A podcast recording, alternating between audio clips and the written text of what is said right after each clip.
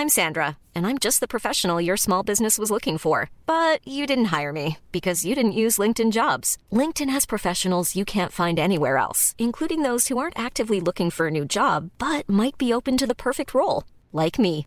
In a given month, over 70% of LinkedIn users don't visit other leading job sites. So if you're not looking on LinkedIn, you'll miss out on great candidates like Sandra. Start hiring professionals like a professional. Post your free job on linkedin.com/people today.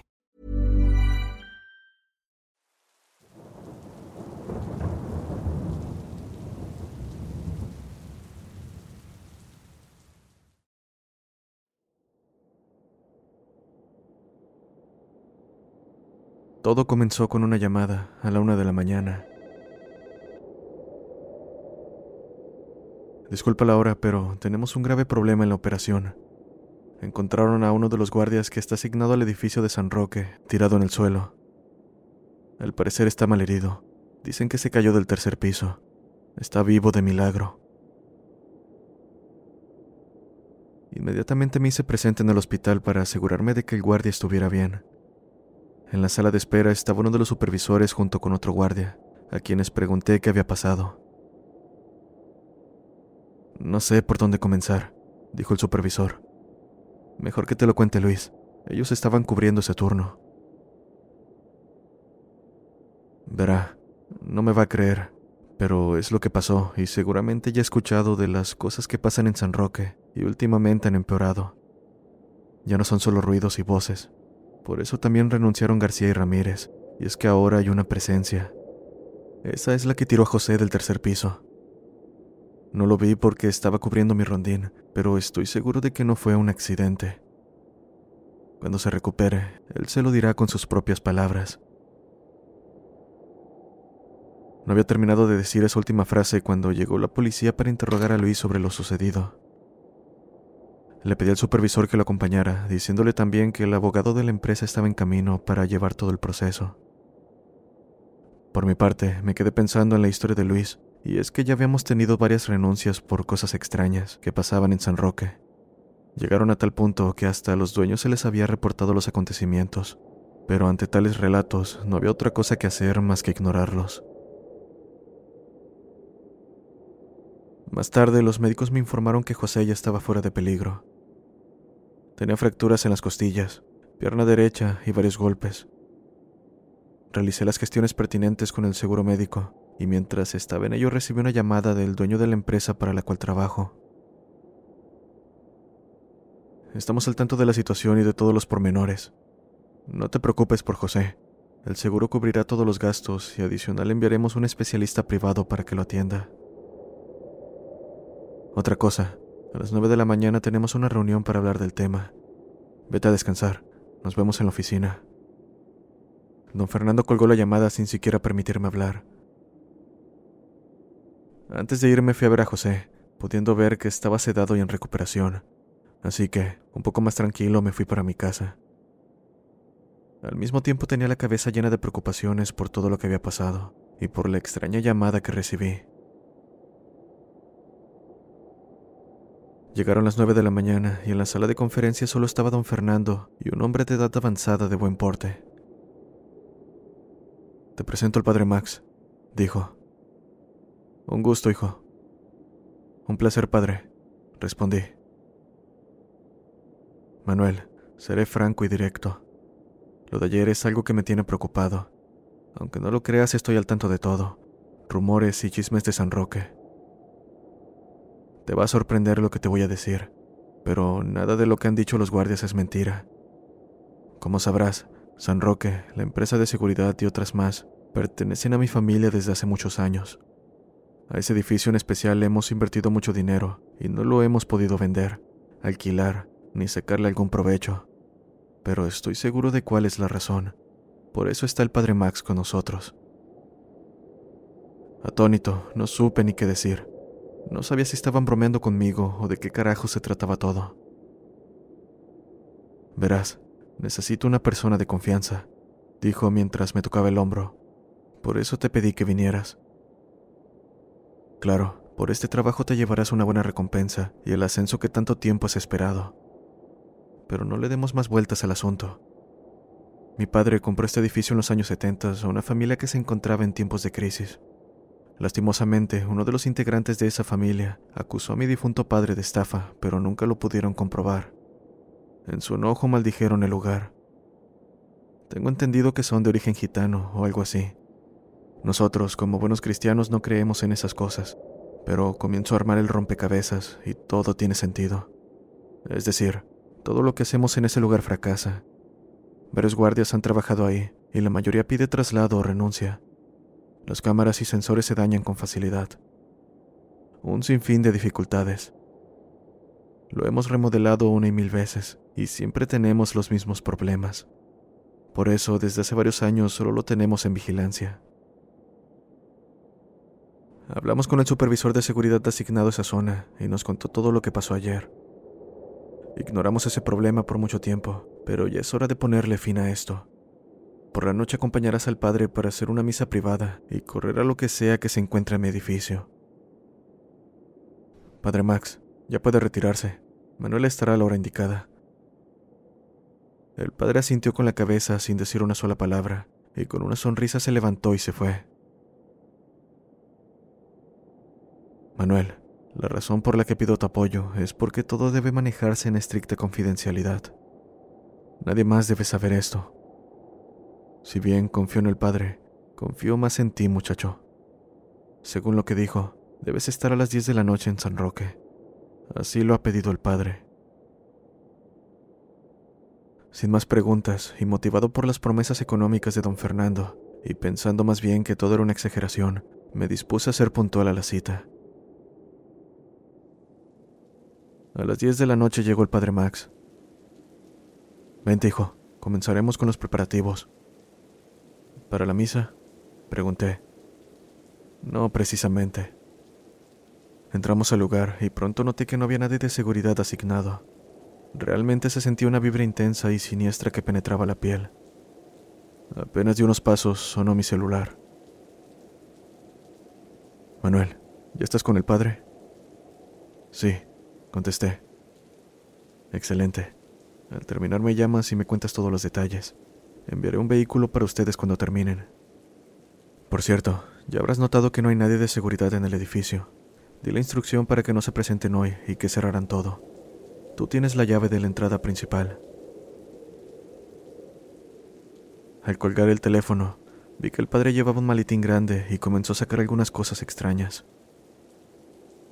Padre, no soy católico, pero hasta yo sé que esas cosas no se usan en misa. No te preocupes, hijo. Es una misa especial. Decía eso mientras sacaba varias candelas grandes, unas imágenes, algo que creo era agua bendita, una especie de cordón y un rosario. Hijo, necesito que ahora prestes atención a lo que te tengo que decir. Si después de mi explicación quieres irte, no te detendré. Estás en todo tu derecho. Es más, por tu bienestar, lo mejor es que no estés aquí. Como te dijo don Fernando, pudimos hablar con el supervisor y otro guardia que estaba presente. Bueno, yo hablé con ellos. La razón por la que estoy aquí es porque este edificio lo habita un demonio. De eso estoy más que seguro. ¿Por qué está tan seguro de eso? repliqué. Hay dos tipos de presencias o seres en el plano espiritual. Los primeros son almas que se quedan atrapadas, penando, se proyectan en imágenes y sonidos la mayoría de ellos son inofensivos y solo quieren ayuda para descansar en paz, pero a los vivos les causan terror. Los segundos son demonios. Esos son los peligrosos, y a diferencia de las almas en pena, ellos sí pueden tener contacto físico con nosotros. Pueden hacerse pasar por personas muertas. Usan su voz, su rostro. Son seres diabólicos que solo les interesa causar pánico, miedo y dolor. Eso, hijo mío, es su alimento se nutren de todo eso y se vuelven más poderosos. Entre ellos hay jerarquías. Están los demonios débiles y los de más alto nivel. Estos últimos ni siquiera yo puedo hacerles frente. No le temen a nada, y solo la sangre de Cristo puede expulsarlos. Cuando poseen a un ser humano, están destinados a la muerte y al infierno.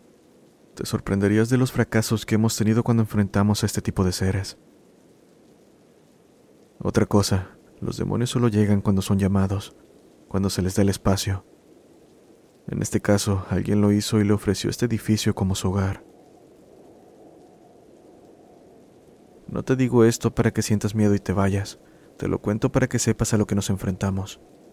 Le pedí a don Fernando que no te enviara porque es muy peligroso, pero insistió tanto con tu presencia. Padre, yo no creo nada de esas cosas. Haga lo que tenga que hacer y terminemos con esto, dije molesto y con tono arrogante. Bueno, escúchame muy bien. Subiremos al tercer piso que fue donde arrojaron al guardia. Ahí seguro está la presencia. Haremos la misa en ese lugar. Lo primero que tenemos que hacer es estar seguros de qué tipo de demonio se trata. En caso de ser uno de alta jerarquía, inmediatamente nos retiramos. No nos quedaremos a enfrentar a un ser de ese tipo. ¿Y cómo rayos sabrá de qué tipo es? Me lo dirá el cordón de San Francisco. Si él no es capaz de calmar al demonio, nada lo hará. En ese momento sabremos a qué nos enfrentamos. Si es un demonio de baja jerarquía, podremos con él, solo que nos tomará tiempo. Así comenzamos a subir las escaleras, y a medida que avanzamos un frío intenso y espantoso comenzó a rodearnos. Era como estar a viva piel en un clima bajo cero. Nunca había tenido una sensación así. Era inexplicable, tomando en cuenta que fuera estábamos en pleno verano. ¿Sientes el frío? dijo el padre. Sí. No es una buena señal, pero sí la primera de que nos estamos acercando. Subimos al tercer piso, y el frío, la sensación de angustia y el dolor se intensificaron. Esa fue la primera vez que dudé de lo que estaba pasando, si realmente estaba en el lugar correcto. Creo que le llaman instinto de supervivencia. El padre Max se dirigió a mí, diciéndome que le ayudara a acomodar las cosas para la misa, justo en el lugar donde empujaron al guardia. Colocamos las velas en una especie de círculo con las imágenes religiosas dentro roció el agua bendita, tomó el cordón y me dijo, Quédate dentro del círculo, comenzaré a orar. Posteriormente saldremos y rociaremos agua bendita por todo lugar. De esa manera, lo que sea que esté aquí no tardará en manifestarse. Entonces comenzó a orar y al terminar me dio un crucifijo. Ven, saldremos del círculo. Aférrate a la cruz y no dejes de seguirme. Escuches lo que escuches y veas lo que veas, no tengas miedo. Cristo Rey está con nosotros.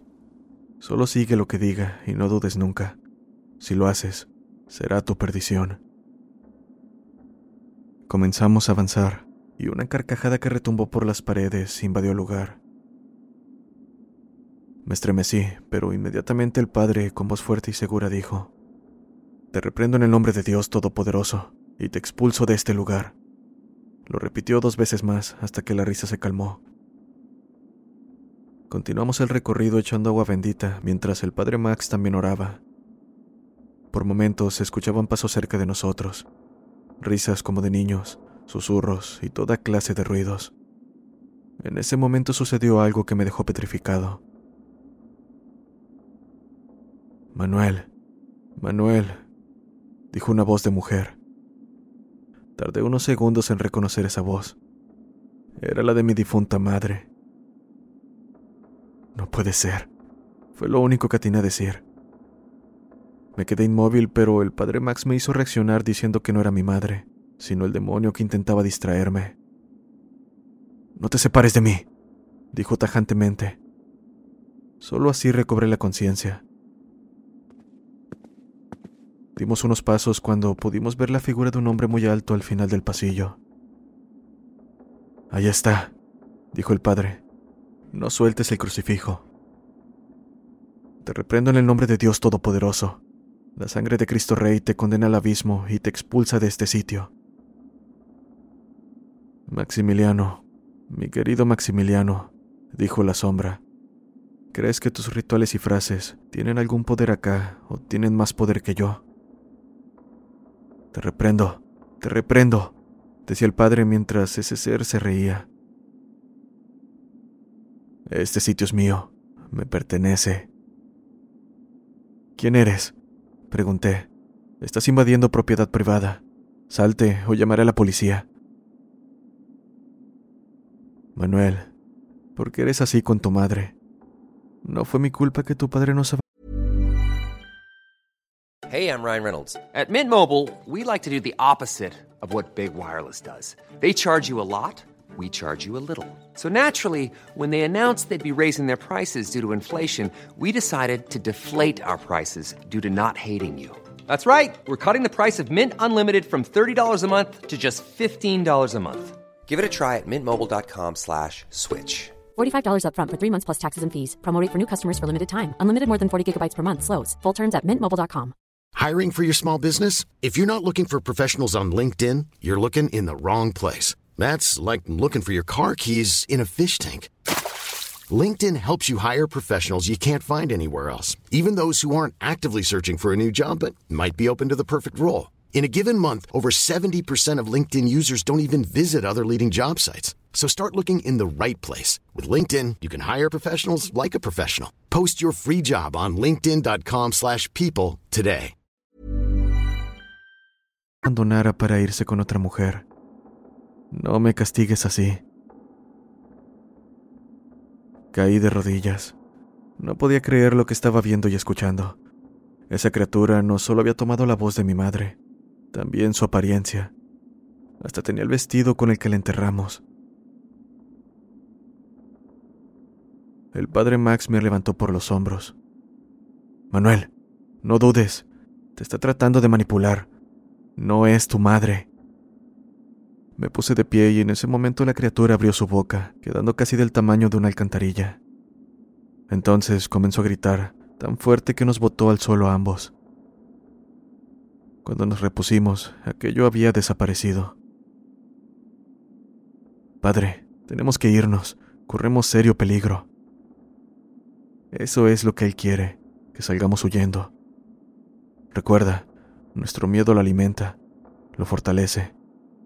Tú puedes irte, es lo mejor. No sueltes el crucifijo y solo ve por los lugares donde echamos agua bendita. Corre y no mires atrás. El miedo se apoderó de mí.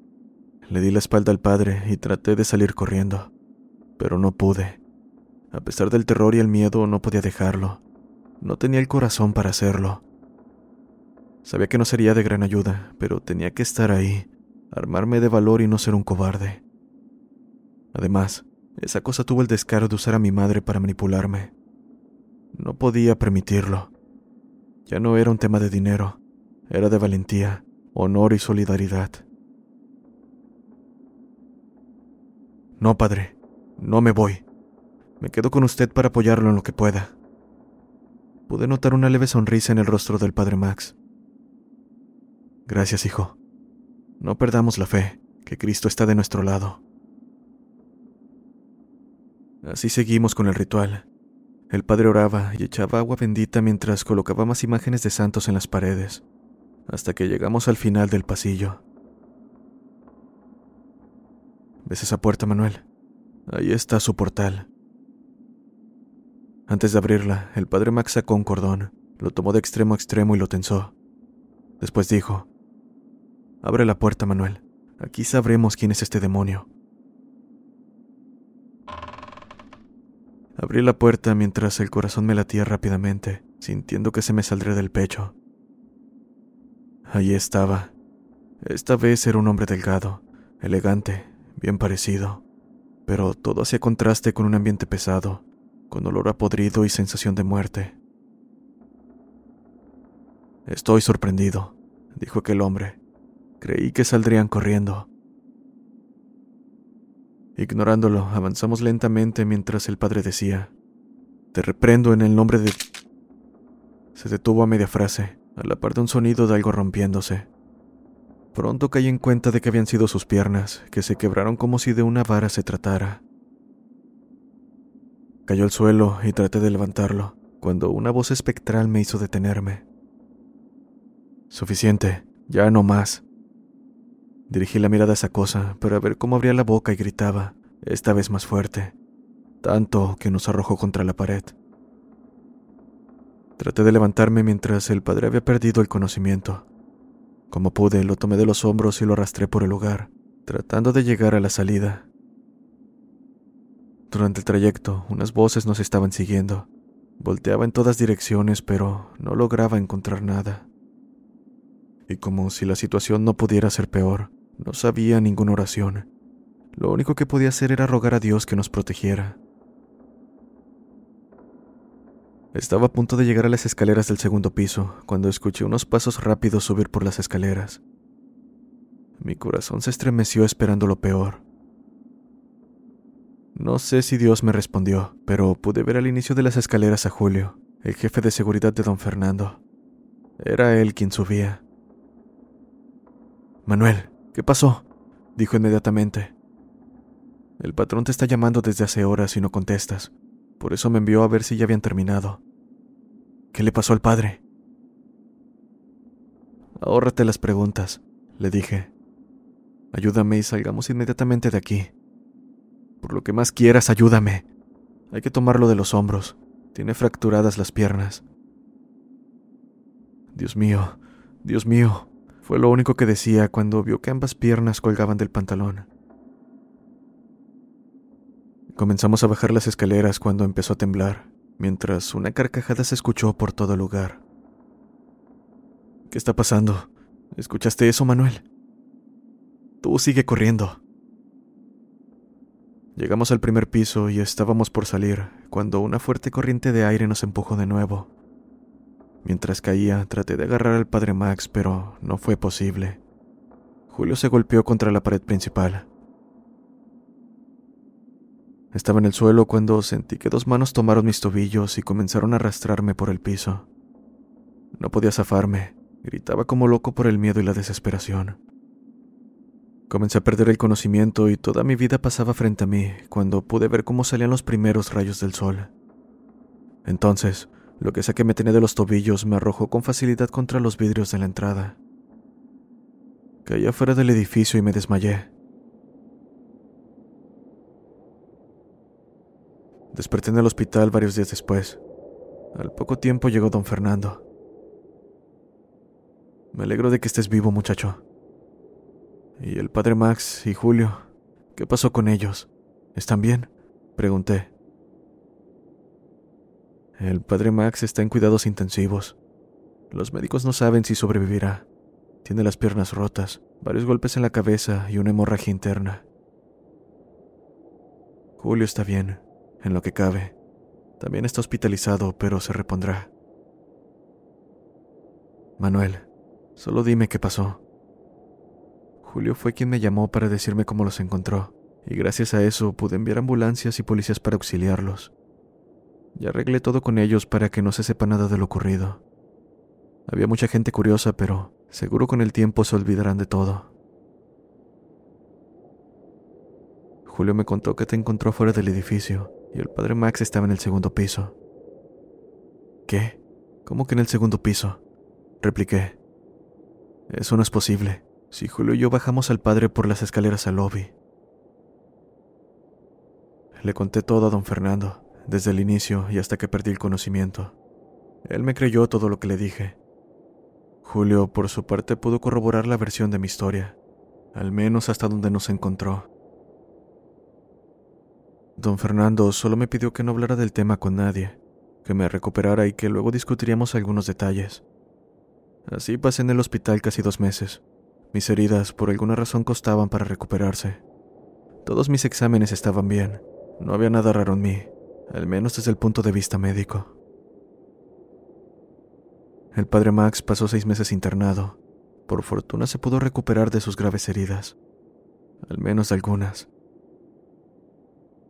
Después de mi recuperación pasé por muchas cosas, pesadillas, ansiedad, estrés y otras cosas pero no quiero entrar en detalle de tanto recuerdo difícil. El tiempo se fue rápido y un año después de lo que vivimos, don Fernando me llamó para una cena en su casa. Debo mencionar que él cumplió con su palabra, mi premio, aumento y ascenso. Además, los tres tuvimos atenciones médicas de primera categoría. Claro, no era fácil olvidar lo que había pasado, Tampoco podía buscar ayuda, porque seguro estaría internado si le contaba lo vivido a alguien más. Pero bueno, la cena fue a las 7.30. Llegué puntual como siempre. Mi sorpresa fue grande cuando vi al padre Max. Desde ese entonces no lo veía. Aún estaba en silla de ruedas puesto que la recuperación de sus piernas estaba costando más de lo esperado y era posible que nunca volviera a caminar sin algún tipo de asistencia. En la mesa también estaba Julio, quien con una sonrisa me saludó. Aunque lo veía más seguido, nunca dejó de sorprenderme cómo había envejecido en ese año. Era un tipo joven y ahora aparentaba casi los 50 años. Agradezco a Dios de que todos estén aquí con vida, dijo don Fernando.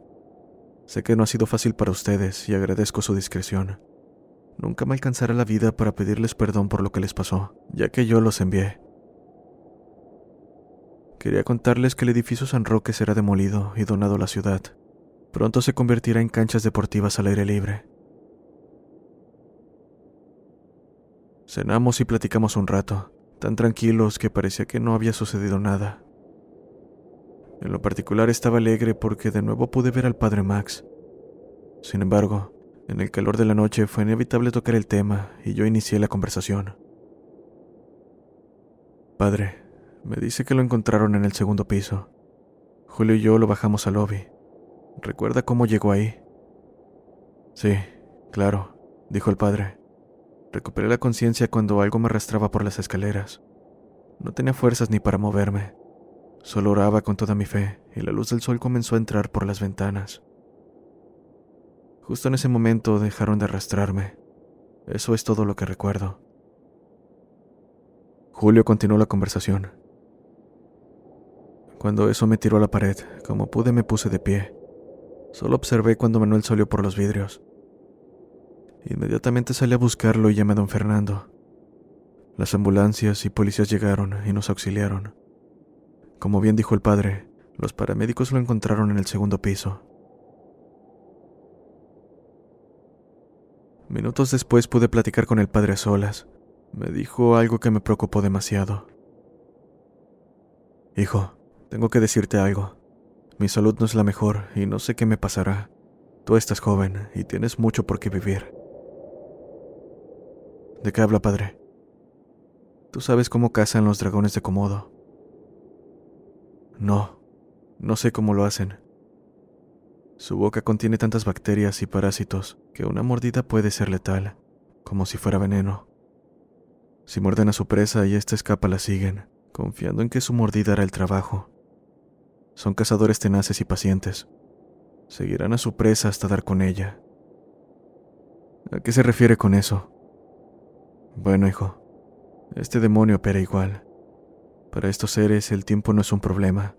Pueden esperar y atacar cuando sea preciso, en tu punto más bajo. Puede que esté exagerando, pero, más que asustarte, nuevamente es prevenirte de cualquier cosa extraña. Lamento haber dejado que te quedaras. Debí ser más fuerte. Expulsar ese demonio era mi obligación y mi trabajo, pero fracasé. Espero puedas perdonarme. No hay nada que perdonar. Yo decidí ir, yo decidí quedarme. Usted me lo advirtió y me pidió varias veces que me fuera, así que no se preocupe que todo estará bien. La cena terminó y al cabo de dos meses el padre Max murió de un infarto. Nunca se pudo recuperar del todo. Me dolió saberlo y de inmediato recordé las palabras que me dijo en casa de don Fernando. Hasta ese entonces nunca pensé que fuera un remanente de esa noche o producto de nuestra experiencia. Me negaba a creerlo a pesar de mi falta de sueño, de mi ansiedad, de mi estrés y de mi debilidad crónica. Creía que todo había terminado ahí, pero estaba equivocado. El siguiente en morir fue don Fernando. A él lo encontraron en su bañera. Creo que no hace falta decir las causas. Su familia, fiel a su estilo, hizo todo muy discreto. Ese día me llamó Julio para contarme que había sido ese demonio el que se lo llevó, que se iría del país porque tenía miedo. De mi parte, le deseé lo mejor. No quise contarle lo que me dijo el padre Max. Al fin y al cabo, no podía ser el responsable de matarle su esperanza. Al final no volví a saber nada de Julio. Actualmente te cuento mi historia porque estoy al borde de la locura y siento que algo me absorbe la vida. Parece que tengo una enfermedad, y no saben qué es o qué la provoca. No me queda mucho tiempo, y antes que afecte mi memoria, mejor te cuento todo tal y como lo recuerdo. Aunque creo que mi vida se terminó en el edificio San Roque, esa noche de verano.